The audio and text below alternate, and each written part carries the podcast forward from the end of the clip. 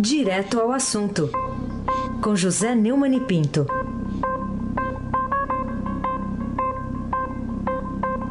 Neumani, bom dia. Bom dia, Raíssen Abac, aquele que anda a 120 por hora na Rua Augusta. É, cabelão, né? Cabelão É, na Augusta. Cabelão. Bom dia, Carolina Ercolim, Bom tintim por tintim também anda. É, Bom dia, Almirante Nelson. Meu amigo Roberto Milaé me escreveu para dizer que adora o, o, o nossa, a nossa sirena, sirena do pedalinho, Almirante Nelson. Bom dia, Diego Henrique de Carvalho. Bom dia, Moacir Evangelista Piazzi. Bom dia, Clã Bonfim, Emanuel, Alice Isadora. Bom dia, ouvinte da Rádio Eldorado 107,3. FM sem abate o craque. Então vamos começar com essa reviravolta provocada pelo PEN Patriotas, a Partido Ecológico Nacional, ao pedir o prazo de cinco sessões para o novo advogado se inteirar da ação declaratória de constitucionalidade, foi concedida pelo relator Mar- Marco Aurélio. Será que isso aí vai ajudar a pacificar o Supremo Tribunal Federal ou não altera a, a ordem das coisas, hein, Neumann? É, pois é, é. Acho que o Marco Aurélio deu essa sessão porque ele já sabe mais ou menos o que todo mundo prevê, né? Que a Rosa Weber deve dar a vitória para a manutenção é, da, é, da jurisprudência que permite a prisão após segunda instância. E ele, o, o ministro Ricardo Frango com Polenta Lewandowski, o ministro Gilmar Deixa que eu solto Mendes, o ministro Dias Toffoli vão tentar convencer, ah, se é que o ministro Dias Toffoli ainda está nessa, né? não sei, tenho dúvida, a Rosa Weber mudar de voto. Ah, acho está meio difícil porque ela está muito coerente. De qualquer maneira, não deixa de ser uma tentativa. Eles devem eh, tentar isso, não é verdade? Carolina Ercolim? É verdade, é verdade, Neumann. Aliás, é, o que justifica o protagonismo de partidecos como esse tal de PEN na pauta do STF se eles não têm um mísero voto para chamar de seu? Carolina, eu insisto nisso. O Supremo Tribunal Federal eh, tem 11 juízes, nenhum teve um voto sequer, a não ser o voto do presidente depois que o juiz indicou, né? E depois do Senado que o juiz, teoricamente, o estabatinou. Na verdade, praticamente os aprovou somente, né? É, eles têm essa, digamos, essa coincidência, eles não têm votos, eles não têm, eles não precisam, como vivem reclamando e dizendo, é, vivem reclamando dizendo Gilmar Mendes, Celso de Mello, é, Marco Aurélio Melo, é, nenhum compromisso com o clamor popular. Não sei se isso explica a tua pergunta, mas eu acho que é por aí, viu? Aí sem abaque. Eu, sabe o que está acontecendo, Neumann? É que o- a ecologia se preocupa, o Partido Ecológico se preocupa porque mais gente presa aumenta a concentração, sabe? Aqueles gases, aquela coisa toda. Então, Ah, é faz mal pra- é. Mas aquilo não era um boi, a vaca? é, não sei, faz mal para o meio ambiente. Então tem que ter menos gente lá presa. Pra... Mas tá bom. Vamos falar aqui do STF, né? Será que até quando que o STF vai manter esse clima de belicosidade aí? Que parece que transforma a instituição, em vez de um STF, tem 11, né, Neumann? Pois então, meu caro amigo, o, o, Heisen, eu, é, nesta, nesta nossa vigília aí, acompanhando esse caso todo, eu tenho a, a elogiar um, artigo muito oportuno que foi publicado no Globo ontem pelo Joaquim Falcão. Joaquim Falcão é um, é um especialista né, em, em Supremo Tribunal Federal, é professor da Fundação Getúlio Vargas, e ele escreveu um artigo lamentando muito né, a, a, a forma belicosa com que os ministros agem, e, na verdade, nem tanto pelos, pelo seu tom, mas mais até pelo fato de que, segundo Joaquim Falcão, são 11 STFs. Né? Ele então conclamou o ministro Marco Aurélio no seu artigo, quem sabe o ministro não o ouviu, né, ao tomar a sua decisão, e que ele pense um pouco na instituição, como pensou, por exemplo, a Rosa Weber. A Rosa Weber deu o seu voto baseado na colegi- colegialidade, na instituição, nos seu fortalecimento institucional, né? na verdade, o, o meu amigo Aysen Awak. Então, a mesma coisa deve se, se, esperar pelo menos uns sete ou oito ali, né? Tem uns que não tem jeito mesmo, não é verdade, Carolina Ercolim? É verdade. Aliás, ao fim e ao cabo de cinco dias dados por Marco Aurélio Melo para a sessão lá do Supremo, quem vai comemorar? O juiz Sérgio Moro, que conta com o voto favorável da ministra Rosa Weber, a manutenção da jurisprudência, né, que possibilita a prisão após segunda instância. Ou os advogados, inclusive de Lula, que acham que ocorrerá justamente o contrário e ela voltará, votará de acordo com o que disser ser sua convicção pessoal, hein? É, Almirante Nelson, vamos ouvir o, o juiz Sérgio Moro falando uh, num, num num congresso ontem, né? E que o Estadão, inclusive, é, deu de manchete, né, Almirante? O Estadão deu de manchete. A manchete do Estadão é Moro diz que STF impediu um grande retrocesso. Vamos ouvi-lo? A ministra faz um voto muito eloquente, né? especialmente para quem é da área da magistratura e da área jurídica, e aquela é, é uma mensagem é, olha, você não pode variar os seus critérios de interpretação da lei, os seus critérios de julgamento, segundo muda o acusado, ou segundo, ou, ou sem que haja uma razão relevante para a mudança da jurisprudência. Isso é segurança jurídica, isso é Estado de Direito, isso é essencialmente importante também para aquilo que mencionei há pouco, da necessidade de nós termos instituições fortes que nós tenhamos um governo de leis e não um governo de interesses especiais. Oh, Carolina, é longe de mim querer ser censor de qualquer pessoa, imagina de um ídolo e de uma pessoa que trabalha tão direito quanto o Sérgio Moro. Mas eu sou obrigado a concordar com a Vera Magalhães. É, a Vera, no BR-18, é, deu assim um recado para o Sérgio Moro, né? É, sai do holofote, realmente, não tem necessidade do Sérgio Moro estar tá fazendo essa caravana pelo Brasil, como o Lula fazia, pregando as suas ideias, porque ele tem um trabalho muito bom e muito grande a fazer em Curitiba. Aliás, eu concordo com a Vera Magalhães também, na matéria que ela publicou no Estadão hoje, é, falando da eloquência do voto de Rosa Weber. É, em relação aos advogados do Lula, eles estão é, agindo com muita sofreguidão, estão conversando demais na sessão, como acusou o Alexandre de Moraes, e não estão prestando atenção, não prestaram atenção no voto da Rosa, da Rosa Weber. Se eles tivessem prestado atenção, eles não estavam insistindo tanto na discussão dessa questão da jurisprudência, porque posso estar enganada, ela pode mudar de opinião, ela pode votar a favor de sua convicção, ela pode fazer o que quiser.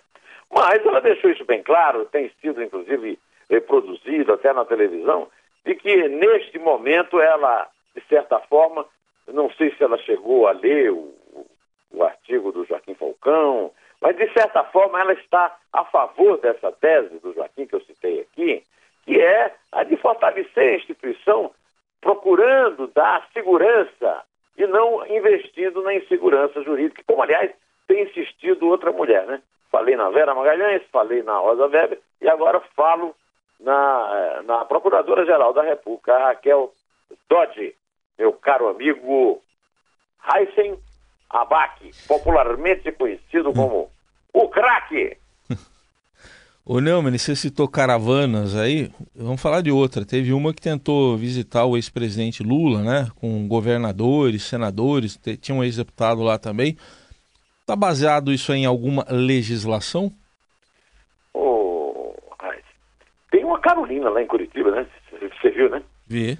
É, não é a Carolina Ercolim, mas é a Carolina Moura Lebo, Isso. a juíza da execução penal.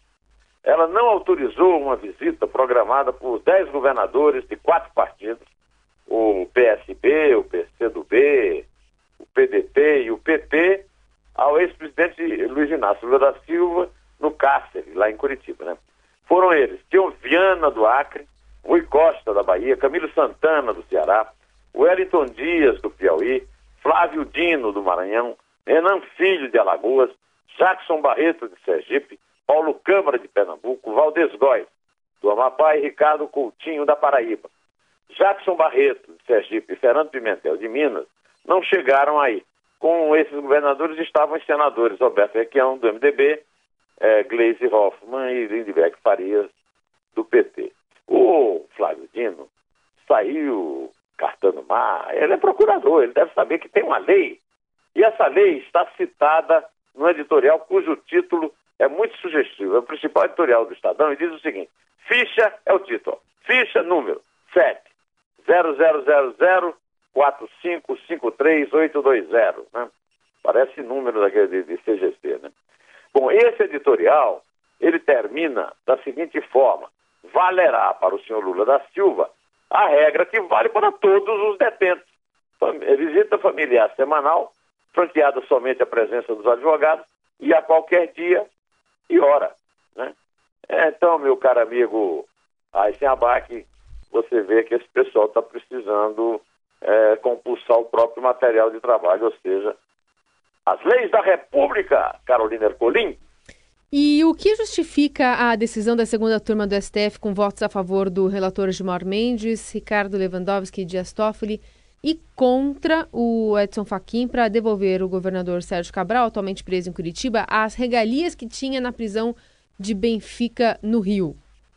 Pois é, é, é aquela velha mania de soltar o Ricardo Frango com polenta Lewandowski chegou a escrever um artigo na Folha de São Paulo, que por sua vez é elogiadíssimo pelo mais novo colega, Gilmar, deixa que eu solto mesmo.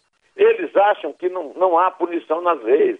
As leis um ladrão como o Sérgio Cabral, que está é, sendo previsto para ele 300 anos de cadeia, e ele vai voltar a ter é, até da cadeia, porque você duvida que vai voltar, ou voltar todas as regalias.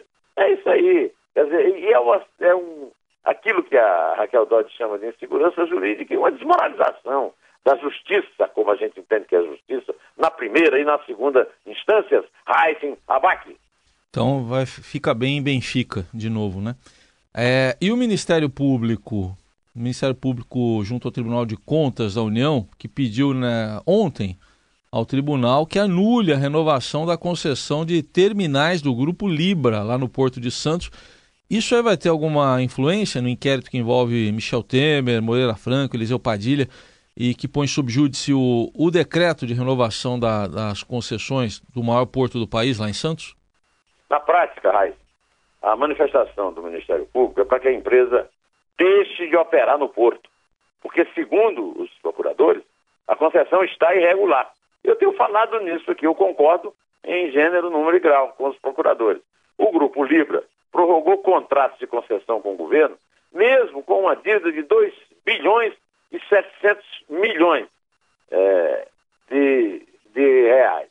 A TV Globo também deu essa notícia com muito destaque no Jornal Nacional ontem. É, o pedido de anulação da concessão foi feito pelo procurador Júlio Marcelo, que ficou muito conhecido com os depoimentos que ele deu no, no, no impeachment de Dilma Rousseff. Né?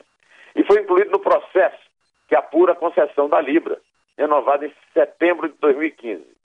O Ministério Público quer que o TCU, Tribunal de Contas da União, que não é um órgão da Justiça, é um órgão do Poder Legislativo, é um, é um órgão assessor do Congresso, casse a licença da Libra e uma nova empresa seja escolhida por, por licitação para operar os terminais.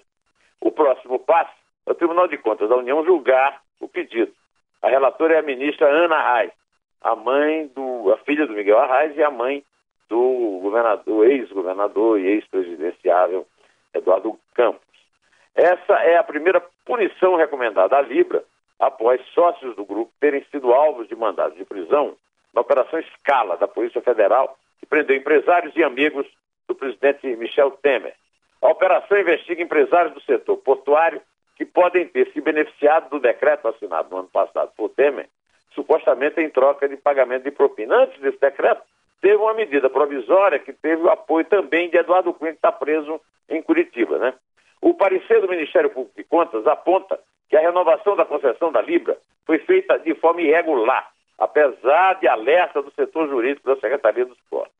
No dia 1 de setembro de 2015, a assessoria jurídica da Secretaria informou em parecer que a prorrogação só poderia ocorrer se a Companhia Docas do Estado de São Paulo, a CODES, estatal administradora do Porto, tivesse certeza que a Libra pagou ou depositou o valor provisório da obrigação litigiosa.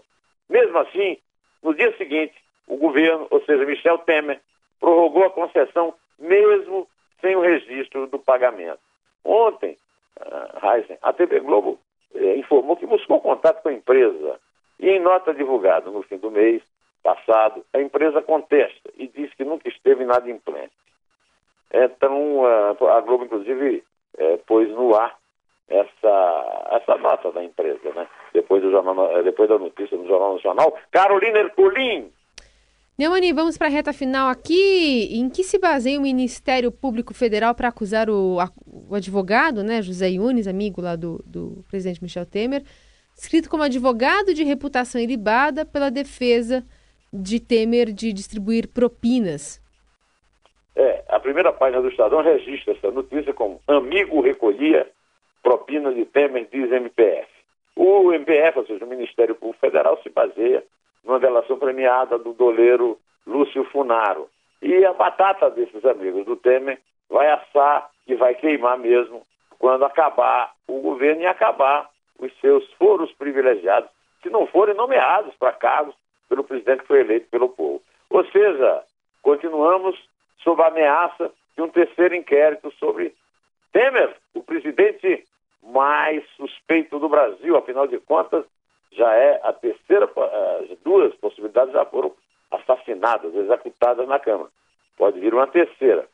Agora, eu, eu queria falar desse pessoal todo, o pessoal que vai visitar o Lula, esse pessoal que cerca o Temer, o próprio Temer, porque eles estão nem aí para a lei, né?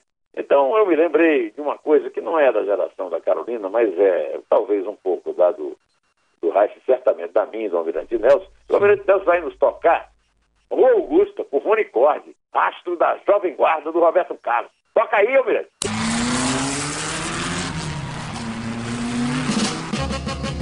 Entrei na rua Augusta 120 por hora. Botei a turma toda do passeio pra fora. Fiz em duas rodas sem usar a buzina. Parei a quatro dedos da vitrine. Legal!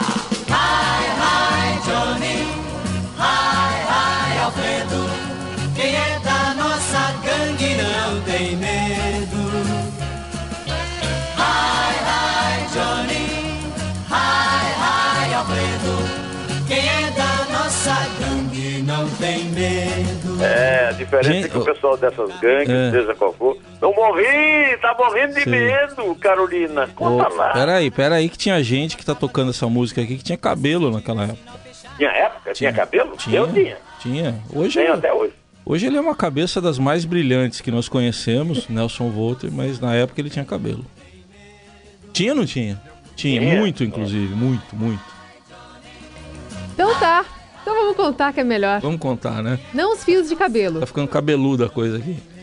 É três. É dois. É um em pé.